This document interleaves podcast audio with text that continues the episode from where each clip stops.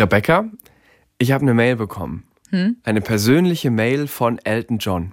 Das glaube ich nicht. Ja gut, so ganz persönlich ist die Mail jetzt nicht und du hast sie auch bekommen, würde ich mal vermuten. Ja. Denn äh, uns eint unter anderem, dass wir beide Tickets hatten für ein Elton John Konzert in Köln. Das jetzt wieder verschoben wurde und da hat eben Elton John ein Statement abgegeben und dann naja, das habe ich jetzt mal als persönliche Mail. Ich finde, er spricht zu mir, er spricht zu all Natürlich. seinen Fans, Er also spricht er nur auch zu zu, mir. Und, und er schreibt eben, dass er quasi Informationen darüber hat, dass Veranstaltungsstätten in Deutschland in naher Zukunft nicht mit vollen Kapazitäten öffnen dürfen. Deswegen wird dieses Konzert, das natürlich ausverkauft ist, nicht nach 2022 verschoben, sondern direkt nach 2023. What the Pop? What the Pop? Deine Musiknews mit Rebecca und Benedikt.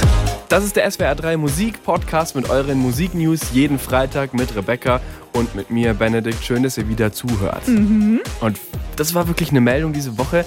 Da habe ich kurz so, uh, so habe ich reagiert, als ich das gelesen habe. Ich glaube, man kann auch mit äh reagieren, wenn man schon Milliarden liest und wenn man dann feststellt, okay, es sind sogar 1,7 Milliarden Dollar, die eine Künstlerin jetzt in ihrem Vermögen stehen hat, laut Forbes Magazine, Rihanna. Und damit ist sie jetzt die reichste Sängerin der Welt, wenn man so will.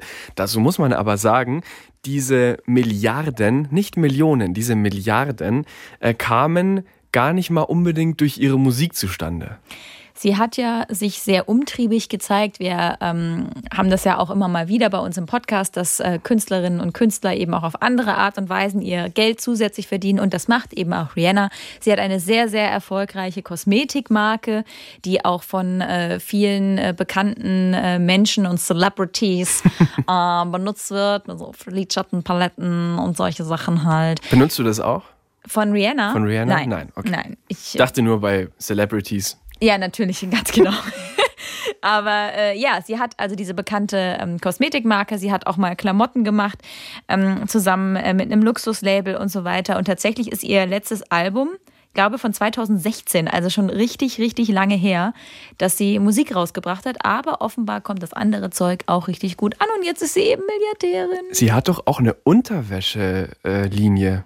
Absolut, die hat sie auch. Ähm, also sie ist ja umtriebig einfach. Sie macht schöne Dinge für Menschen, die aber auch ein bisschen mehr Geld haben. Was mir das irgendwie so ein bisschen sagt, ist, okay, mit Musik kann man wirklich reich werden, aber noch reicher dann halt eher mit so Dingen wie Mode und so Labels und solchen Geschichten. Aber ohne dass sie Musik gemacht hätte, hätte sie ja die ganzen Modesachen nicht machen können. Das ist natürlich vollkommen richtig. Rihanna, also Milliardärin, herzlichen Glückwunsch dafür. Äh, vielleicht hat sie ja Lust, was abzugeben. Meine Bankverbindung lautet. Nein. DE. DE. Und da hört es ehrlich gesagt schon auf. Ich könnte die niemals Ich kann die. IBAN. Wirklich? Ja. Du bist ein Freak. Aber das wissen wir ja schon. Wow, danke. Nächstes Thema. Okay, gut, nächstes Thema. Spielst du denn auch, jetzt geht's gerade weiter. Spielst du denn auch Fortnite so? Nein. Videospiele? Gar nicht. Keinerlei Computer oder, also früher habe ich das gemacht, da habe ich FIFA gespielt und ich habe ähm, mal eine Zeit lang auch so einen Ego-Shooter gespielt, aber das war nur, um Freunde zu finden, denn ich wollte bei, bei denen dabei sein, bei den coolen Jungs, die es gespielt Mhm. Weil du sonst haben. niemanden gefunden hast, weil du deine IBAN auswendig kannst. Turns out, heute sind es meine besten Freunde, yay! Hey! Und wir spielen keine Computerspiele mehr. Okay, dafür ist ja Benedikt in der Band. Sind das die Freunde Das aus der sind Band? die. Wow. Wir haben dann mal geskatet und jetzt machen wir nur noch Musik. okay. Äh, Egal, Computerspiele war das Thema. Und äh, da hat Ariana Grande äh, etwas mit zu tun diese Woche. Sie wird, wie viele andere Künstler es schon vorgemacht haben, in einem Videospiel auftreten. Also nicht jetzt selber als eigener Körper, sondern halt so als Avatar. Und das ist ja so ein Ding, das in die Musikszene krass Einzug erhält. Ja, das hat vor allem in Corona-Zeiten sich irgendwie so zu einem richtigen Trend entwickelt.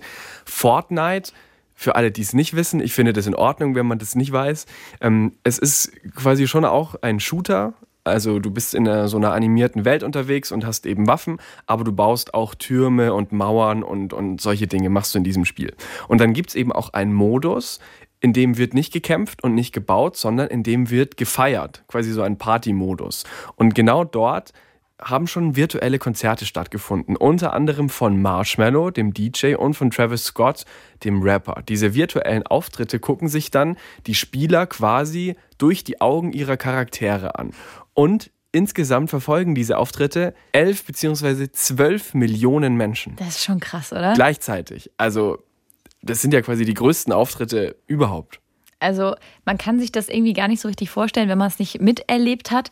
Ähm, Ariana Grande wird äh, fünf Shows innerhalb von drei Tagen spielen und also spielen, also werden da stattfinden. Ich finde es auch ein bisschen schwierig, das als Konzert zu bezeichnen, weil es ist ja, also klar, Live-Aufnahmen, live gespielt, aber eben animiert. So, und, und sie ist ja auch wie so ein Spielecharakter quasi, taucht sie dann da auf. Ja, aber irgendwie, wenn man sie zeichnet, ist das, glaube ich, relativ einfach, weil sie ja fast so ein besonderen Style hat, der auch als Cartoon-Figur ja. oder so funktionieren ja. würde. Deswegen kann ich es mir in dem Fall jetzt eigentlich ganz gut vorstellen. Aber äh, ja, es ist halt schon krass, wie ähm, sich da immer mehr miteinander verbindet und damit natürlich auch wieder Geld verdient wird. Jetzt dieses Wochenende ist diese sogenannte Rift Tour, wo Ariana Grande eben spielt. Fünf Konzerte, du hast es schon gesagt. Denn Fortnite hat ja Spielerinnen und Spieler auf der ganzen Welt und die haben das halt so getimt, dass quasi alle irgendwann immer mal zugucken können. Also viel Spaß, wenn ihr da teilnehmt. Ihr könnt uns gerne mal erzählen, wie es war, wenn ihr da ähm, tatsächlich Ariana Grande euch angeguckt habt. Schickt einfach eine Mail an whatthepop at swr3.de. Wir kommen von einem ganz neuen Thema, nämlich virtuelle Konzerte in Computerspielen zu einem etwas älteren Thema und zu einem etwas älteren Sänger. Und mit etwas älter meine ich 95 Jahre. Und alle so, warum reden die darüber? Also in einem Pop-Podcast. Tony Bennett heißt der Typ. Wir haben über ihn auch schon mal gesprochen. Das ist ein Sänger, der tatsächlich ähm, weltbekannt ist, der ja. eben auch entsprechend alt schon ist, aber der eben mit einer Popkünstlerin schon zusammengearbeitet hat und jetzt neue Pläne mit ihr hat, weswegen wir heute über ihn sprechen wollen. Und zwar ist das Lady Gaga. Die machen zusammen ein zweites Album. Ein erstes Album haben sie schon gemacht, 2014, das hieß Cheek to Cheek. Und jetzt wird ein neues Album kommen, Love for Sale wird es heißen, am 1. Oktober. Und verkündet wurde das eben am 95. Geburtstag von diesem Jazzsänger von Tony Bennett. Und es gibt auch schon einen ersten Song, I Get a Kick Out of You.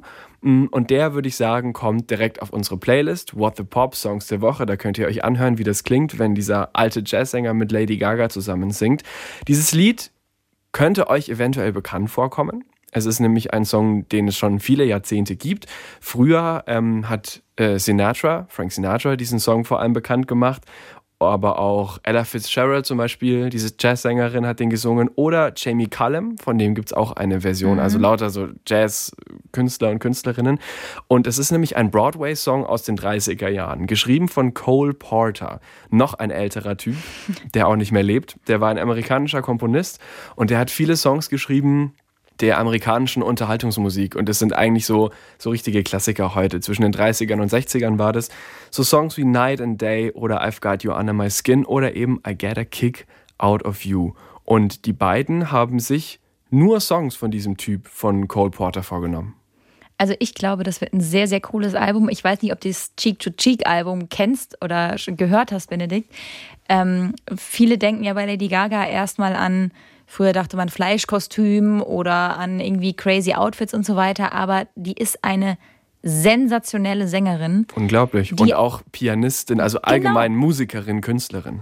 Und die passt zu dieser Art von Musik einfach mega gut. Und äh, schon das Cheek-to-Cheek-Album war sehr, sehr cool. Deswegen, ich freue mich, dass dieses äh, Love for Sale-Album, das im Oktober kommen wird, äh, rauskommt. Und ich freue mich auch, dass wir jetzt einen Song äh, auf der Playlist haben. Aber witzigerweise ist es ja schon der zweite Song von Tony Bennett auf der Playlist. Genau. Wir hatten es ähm, aufgrund von Amy Winehouse. Der 10. Äh, Todestag, die Folge vom 23. Juli. So. Hört sie gerne nach. Oder ihr hört die Songs der Woche Playlist bei Spotify oder guckt nochmal auf swr3.de vorbei Und da findet ihr auch entsprechend die Songs von Tony Bennett, dem 95 Jahre alten Typ, der aber ähm, großartige Musik mit großartigen Künstlerinnen macht. Wobei man noch sagen muss, wahrscheinlich wird es der letzte Song von ihm sein. Wir hoffen natürlich, dass er noch ein paar Jahre lebt, aber dieses Album mit Lady Gaga, Love for Sale, ähm, das wird sein letztes Album sein. Er hat auch Alzheimer, äh, ist äh, bekannt geworden Anfang des Jahres. Die Ärzte haben aber gesagt, er soll weiter Musik machen und weiter auftreten auch,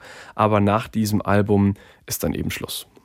Schluss ist auch für den Drummer von The Offspring. Ähm, es gibt ganz besondere Gründe, warum er nicht mehr bei der Band mitmachen will.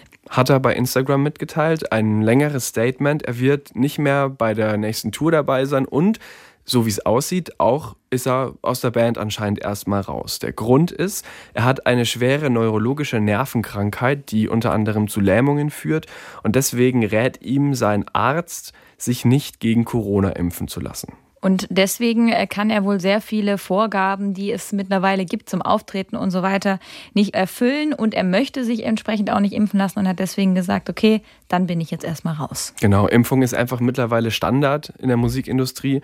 Und deswegen hat eben auch die Band entschieden, dass es nicht sicher ist, ihm im Studio dabei zu haben, auf Tour dabei zu haben. Er ist nicht böse auf die Band, sagt er auch in diesem Statement. Also er meinte, sie tun eben, was für sie am besten ist und er tut dasselbe, was für sich am besten ist und wünscht der Band auch viel Erfolg und ist natürlich traurig, dass er nicht mit den Fans zusammen feiern kann. Aber gleichzeitig appelliert er auch so ein bisschen an die Gesellschaft und an die Politik, ähm, dass es eben diese Sonderfälle gibt, wie jetzt auch ihn, wo es halt besondere Lebensumstände gibt. Und er meint, dass die Impfung wegen den möglichen Nebenwirkungen eben für ihn gefährlicher sein könnte als die Krankheit selbst. Er hatte auch schon Corona und hofft und bittet da einfach um ein bisschen mehr Akzeptanz in solchen Sonderfällen. In diesem kleinen Musikpodcast sprechen wir ja über die News der Woche. Wir sprechen über Rekorde, wir sprechen über Geld, wir sprechen über alles, was die. Popwelt so bewegt, genau. Und äh, jetzt kommt ein, ähm, eine Sache, die ein Internetphänomen ist. Und wahrscheinlich ist jedem von euch, der diesen Podcast hört, das schon mal passiert, um was es jetzt geht. Ist es jetzt Mystery-mäßig genug? Was meinst du, Benedikt? Es ist Mystery-mäßig genug, sehr gut geteased. es geht um einen Song. Es geht um einen Song, ähm, der aus dem Jahr 1987 stammt. Und dieser spezielle Song hat jetzt die eine Milliarde Marke bei YouTube Streams geknackt. Und das hat er nicht einfach so gemacht, weil Menschen auf YouTube gehen und diesen Song da eingeben und ihn hören wollen, sondern das hat er gemacht, weil er zu einem Art Internet-Scherz wurde. Ähm, ich singe diesen Song jetzt kurz an, weil wenn man ähm, das hört, dann weiß man genau, um was es geht. Never gonna give you up, never gonna let you down.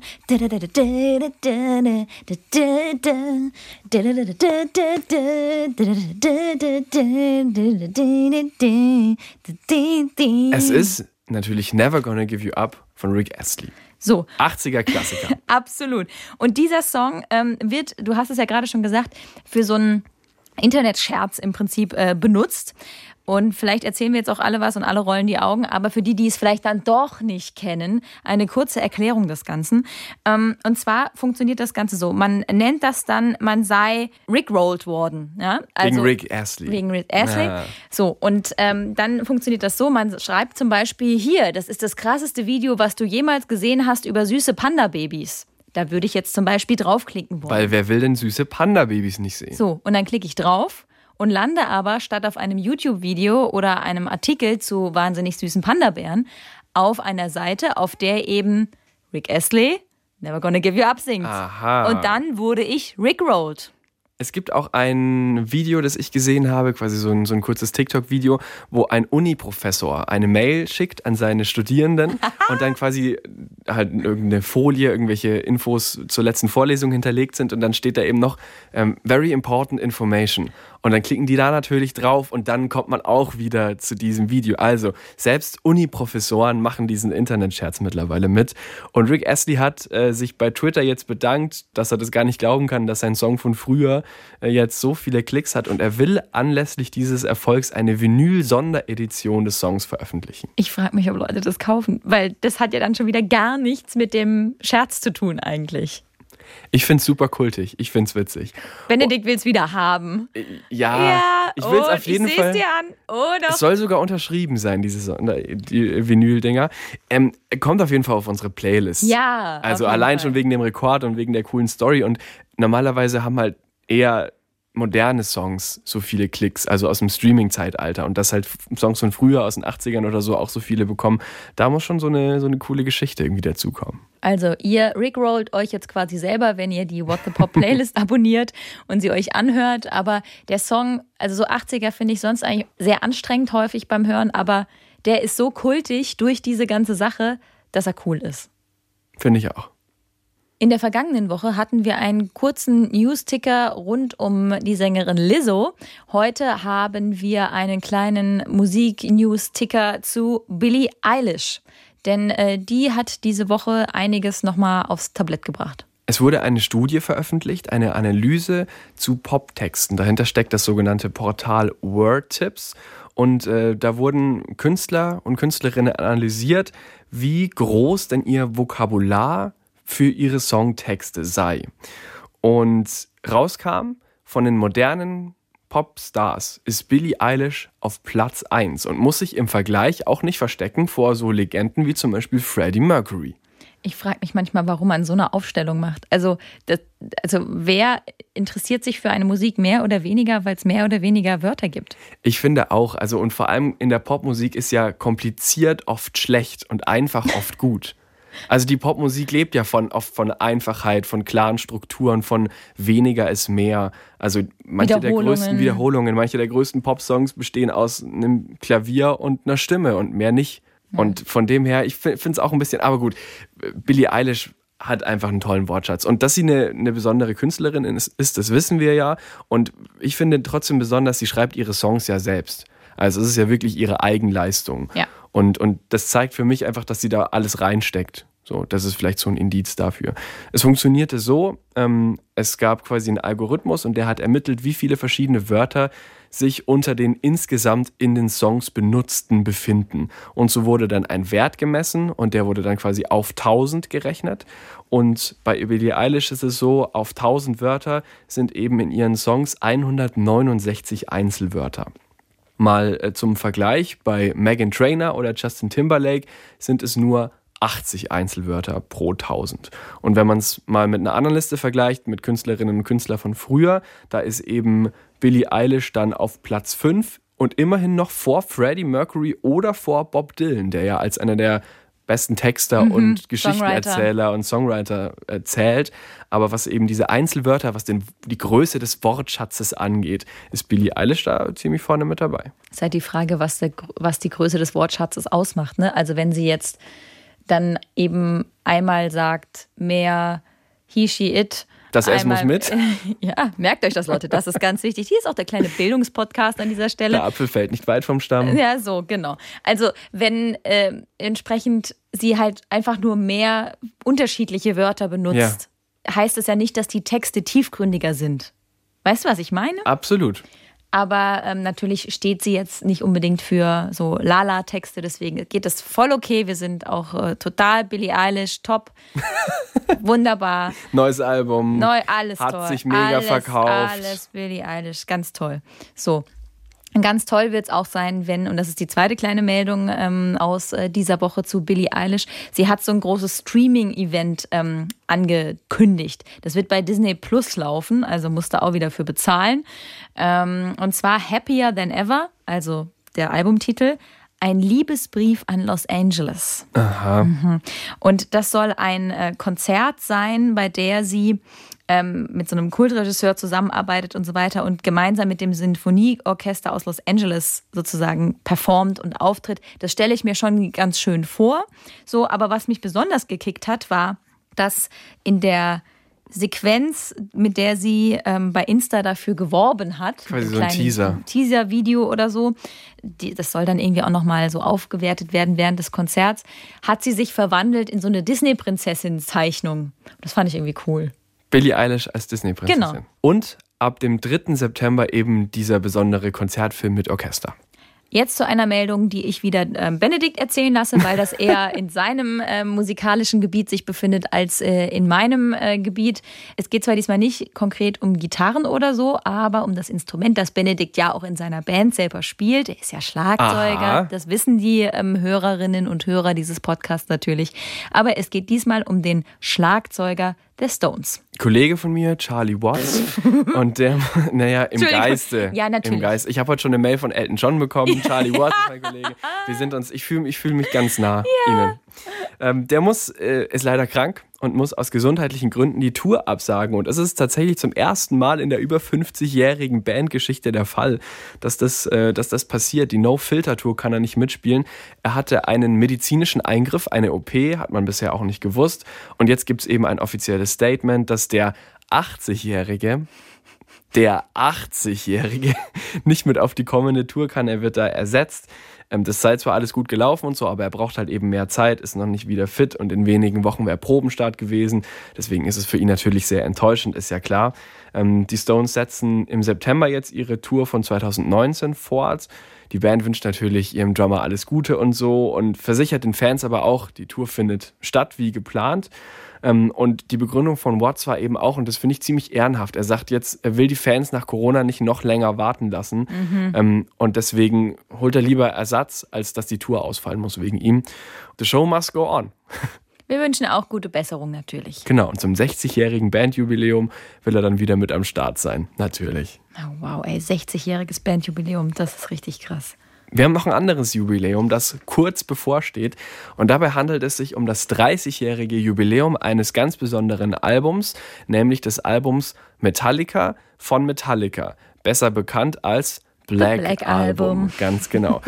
Einmal das und noch eine zweite Metallica-Meldung diese Woche. Nothing Else Matters ist ja der bekannteste Song dieses eben erwähnten Albums, hat auch einen YouTube-Rekord aufgestellt, nämlich diese eine Milliarde Streams geknackt, so wie äh, Rick Astley eben never auch. Never gonna give you up, never gonna let you down. Na, na, na, Und zwar mit Nothing Else Matters. And nothing else matters. Wir machen hier ein, eine Live-Collage. Remix. Mega. Remix. Okay. Und Entschuldigung, Benedikt, bitte. Das Besondere ist eben, dass ganz wenige Rock-Songs nur so mhm. viele Streams haben. Also Metallica, Nothing Else Matters, auch ein Song, der voll vielen Leuten was bedeutet. Dir wenig, wenn ich in deine kalten Augen schaue. Benedikt guckt mich gerade so an, so nach dem Motto, und jetzt erzähl bitte eine emotionale Geschichte zu diesem Song. Und ich denke mir so, ich kenne den Song. Also meine emotionale Geschichte dazu ist, dass das einer der ersten Songs war, die ich komplett auf dem Schlagzeug gespielt habe tatsächlich. Aha. Und auch bis heute kann ich jeden Schlag und jeden Beat dieses Songs, der dauert ja auch fast sechs oder sieben Minuten, ich habe jeden Schlag drauf. Egal wann, weck mich nachts um drei, ich spiele dir dieses Lied vor. Oh, das mache ich mal. Bitte nicht. vor allem freuen sich da die Nachbarn nachts um drei. Ja. Ähm, 1992 hatte dieses Musikvideo auf MTV Premiere. Es lief aber nur abends, finde ich witzig, denn an dem Schlagzeug von Lars Ulrich, das ist ja der Metallica-Schlagzeuger, hängt so ein Pin-Up-Poster von einer oben ohne Frau. Ah, okay. Also eine oberkörperfreie. Zensiert Frau. wegen sexy. Und nur abends. Naja, und seit 2009 ist es eben auch bei YouTube. Man sieht Aufnahmen aus dem Studio. Es ist eigentlich kein besonderes Musikvideo. Es ist eigentlich total verwackelt. Es ist eher so eine, so eine Backstage-Camp, die die halt ja. begleitet bei ihren Aufnahmen. Aber natürlich ist das super spannend anzugucken. Nothing Else Matters kommt natürlich auf die Playlist. Mhm. Und nächste Woche am 12. August, das ist der Donnerstag, da wird eben das Album dazu, The Black Album 30. Die Fans drehen natürlich jetzt schon durch. Dafür gibt es mehrere Gründe. Einmal, ähm, weil dieses Album das ja das meistverkaufte Metal-Album aller Zeiten das ist. Das bekannteste so, das also auch von Ihnen sowieso. Das wichtigste, aber, ja, ja, total. Also echt wichtiges Album. Es gibt ein Remaster, das bedeutet, es wird vom Sound her nochmal optimiert und wird nochmal durch verschiedene Soundgeräte durchgeschickt ähm, und äh, damit es quasi nochmal ein bisschen geiler klingt. Wobei ich finde, dass das eigentlich schon ziemlich geil klingt. Also was willst du da noch machen? Egal, es gibt ein Remastering und es gibt ein Coveralbum, das wird sich äh, nennen The Metallica Blacklist. Und dafür haben sich 53 verschiedene Künstlerinnen und Künstler zusammengetan aus verschiedensten Genres. Also auch so jemand wie Juanes, der ja eigentlich spanischen Latin Pop macht, aber natürlich auch so Künstler wie Biffy Clyro, die auch Rock oder Prog Rock machen. Miley Cyrus ist dabei. Stimmt, das ist auch sehr überraschend. Zusammen mit Elton John, die haben auch Nothing Else Matters gecovert. Ähm, und alle spielen quasi ihren Lieblingssong von diesem Album auf ihre Art und Weise nach. Es gibt einen deutschen Künstler, Igor Levitt, das ist ein klassischer Pianist, mhm. der spielt auch Nothing Else Matters eben auf dem Flügel. Also ganz verschiedene Genres, ganz verschiedene Künstlerinnen und Künstler haben sich für dieses Projekt zusammengetan, ist auch noch für den guten Zweck natürlich. Und ähm, das wird auch veröffentlicht quasi im Zuge der Feierlichkeiten dieses Albums. Und James Hetfield, der Sänger von Metallica, wurde 58 letzte Woche auch noch. Es sind die großen Metallica-Zeiten. Allerdings. Und zum Ende dieses Podcasts, die Hörerinnen und Hörer, die schon mehr als einmal reingehört haben, wissen das, befüllen wir immer noch unsere What the Pop Songs der Woche Playlist zu finden bei Spotify, zu finden auf swr3.de. Und diese Woche kam eine Knaller-Single raus. Und zwar von The Weeknd. Take My Breath heißt das Teil. Und heißt das Teil, das sagt man auch nicht mehr, ne? Ist heißt egal. Heißt die Nummer. Heißt die Nummer. Das ist eine richtig gute Nummer. Nein, also der Song heißt so Take My Breath, The Weekend. Und ich habe den angemacht, hatte Kopfhörer, also im Ohr drin, so in ihr Kopfhörer, oder wie auch immer man das nennt. Und ich hatte so das Gefühl, was ist denn das jetzt? Ich musste nochmal drauf gucken, weil das so krass nach noch mehr nach 80er klingt. Ich dachte, jetzt singt Wham oder so eine Band halt irgendwie gleich los. Und dann singt er zwischendrin auch so hoch wie Michael Jackson. Ja, absolut. Guter und Vergleich. Das, und die Hook, also der Refrain, hat auch so leichten Touch von BTS wiederum. Also es ist, war für mich eine super crazy Mischung, aber irgendwie ist es ganz cool. Wenn auch irritierend. Also es ist schon sehr danzig, es sind diese, diese ganzen Synthie-Pop 80er Elemente ziemlich heftig drin. Ich fand, es hat so ein bisschen so einen Remix-Charakter. Ja, das ist vielleicht das, was ich meine. Dass mit, so verschiedene äh, Dinge genau, zusammenfließen. Ja. Eine besonders coole Stelle für alle, die sich den Song anhören möchten, finde ich immer kurz vorm Refrain. Da gibt es nämlich so eine bestimmte Pause. Also wir haben ja, es ist ein Viervierteltakt, also vier Schläge, eins, zwei, drei, vier. Und der Song beginnt nicht wie die meisten Songs auf die Eins, sondern auf die Zwei. Das heißt, es ist so nachgezogen. Finde ich einen ziemlich coolen Effekt. Hört mal darauf, immer wenn es in Refrain reingeht. Ähm, produziert wurde der Song und auch insgesamt das neue Album, das ist ja die erste Single des neuen Albums von Max Martin, bekanntester Popproduzent, Coldplay, Ariana Grande, mhm. Adele, Pink, Katy Wir Perry. haben schon über ihn gesprochen. Alle diese Künstlerinnen und Künstler haben mit ihm zusammengearbeitet oder man muss sagen, er hat mit ihnen zusammengearbeitet. Aha. Dann hast du es ähm, geschafft. So ungefähr, genau. Der hat auch schon bei Blinding Lights mitgemacht. Und bei The Weeknd ist es ja jetzt wirklich definitiv so, es gibt einen alten The Weeknd mit diesen düsteren RB-Sounds und es gibt einen neuen The Weeknd. Den 80er. Den 80er Blinding Lights The Weeknd. Und in diese Richtung wird wohl auch das neue Album gehen. Zumindest deutet der erste Song darauf hin packen wir euch auch auf die What the Pop Playlist drauf. Was wir nicht draufpacken, ist etwas, worüber Benedikt und ich heute Morgen schon so ein bisschen in einem Chat, in dem wir uns morgens dann nochmal so updaten und so weiter hin und her geschrieben haben. Und da fielen nur so Worte wie ganz schlimm. Oder was ist das? Auf keinen Fall. Auf keinen Fall. Aber dennoch müssen wir kurz drüber reden, weil vielleicht stolpert ihr drüber und wir wollen euch auch schützen.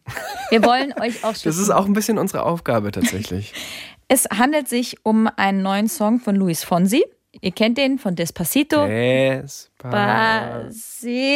Mhm. Der hat jetzt aber ein Feature gemacht mit einer Künstlerin, von der man sagen kann, dass sie natürlich eine Top-Sängerin ist.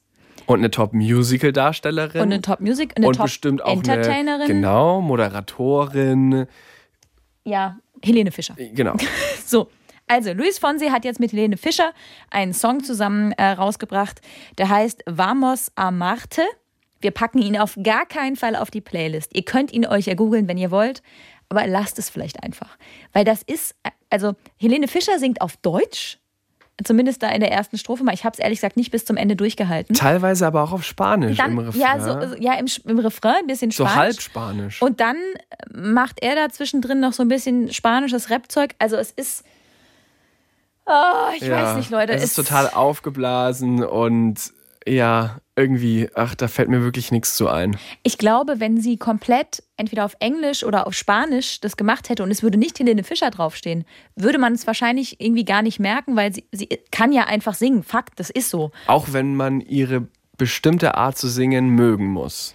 Das stimmt. So, also das ist halt dieses musicalmäßige Overacting, auch beim Gesang. Das kann ich nicht ertragen, sage ich dir, wie es ist. Also gegen das Musicalmäßige habe ich nicht, aber sie hat eben, sie hat einfach was. So. Und wenn man darüber hinwegsehen könnte, aber dadurch, dass sie Deutsch singt, klingt das irgendwie, es ist, also, ja, wie gesagt. Das ist einfach nichts. Das ist einfach nichts, deswegen reden wir jetzt lieber schnell über einen anderen Song. Oh ja, und zwar über gute Musik, die ich für euch auf die What the Pop Playlist heute bringe. Ein brandneuer Song von Phineas. Phineas, das ist ja der Bruder von Billie Eilish und einer der gefragtesten Produzenten, Songschreiber. Er wird natürlich vor allem mit ihr in Zusammenhang gebracht, aber er macht ja auch Solo-Musik.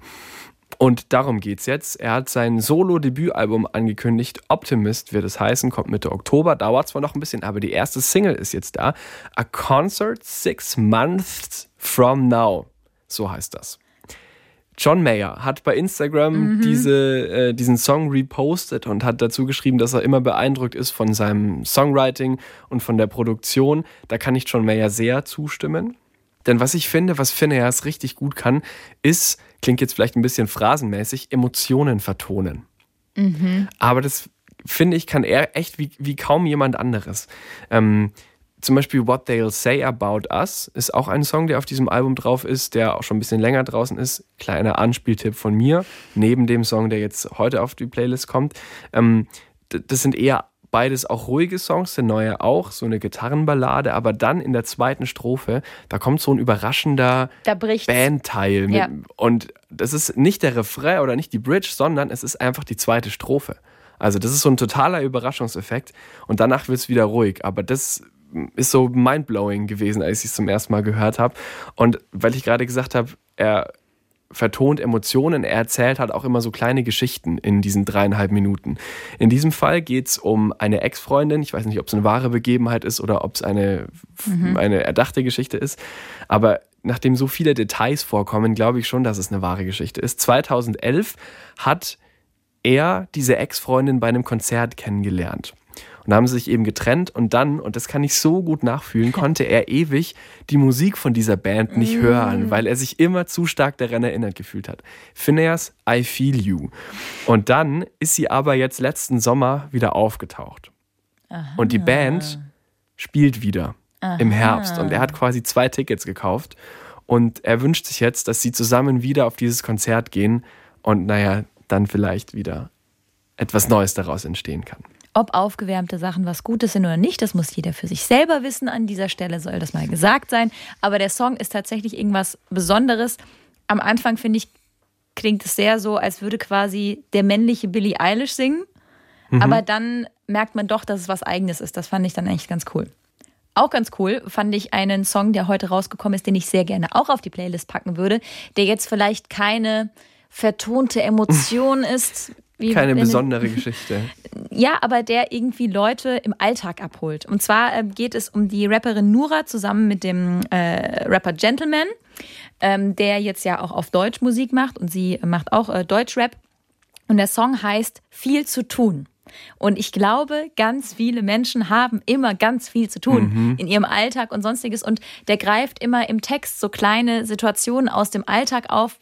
Und äh, gleichzeitig ist der so trotzdem laid back, dass man das Gefühl hat, man entspannt sich, obwohl man viel zu tun hat, bei dem Song viel zu tun. Und deswegen würde ich den gerne auf die Playlist packen. Ich fand Gentleman noch ein bisschen cooler, als er Englisch gesungen hat. Das ist jetzt auch eine andere Diskussion. Du musst dich umgewöhnen. Stimmt, man muss sich auf neue Dinge einlassen, auch wenn man immer viel zu tun hat. So ist das Leben nun mal. Und das war's für diese Woche. Vielen Dank euch fürs Zuhören. Jetzt wisst ihr wieder Bescheid, was in der Musikwelt so los war in dieser Woche. Und äh, für die nächsten Folgen haben wir was Besonderes für euch vorbereitet. Die nächsten vier Wochen könnt ihr euch äh, freuen, aber damit ihr euch freuen könnt, würden wir uns freuen, wenn ihr diesen kleinen Podcast abonnieren würdet.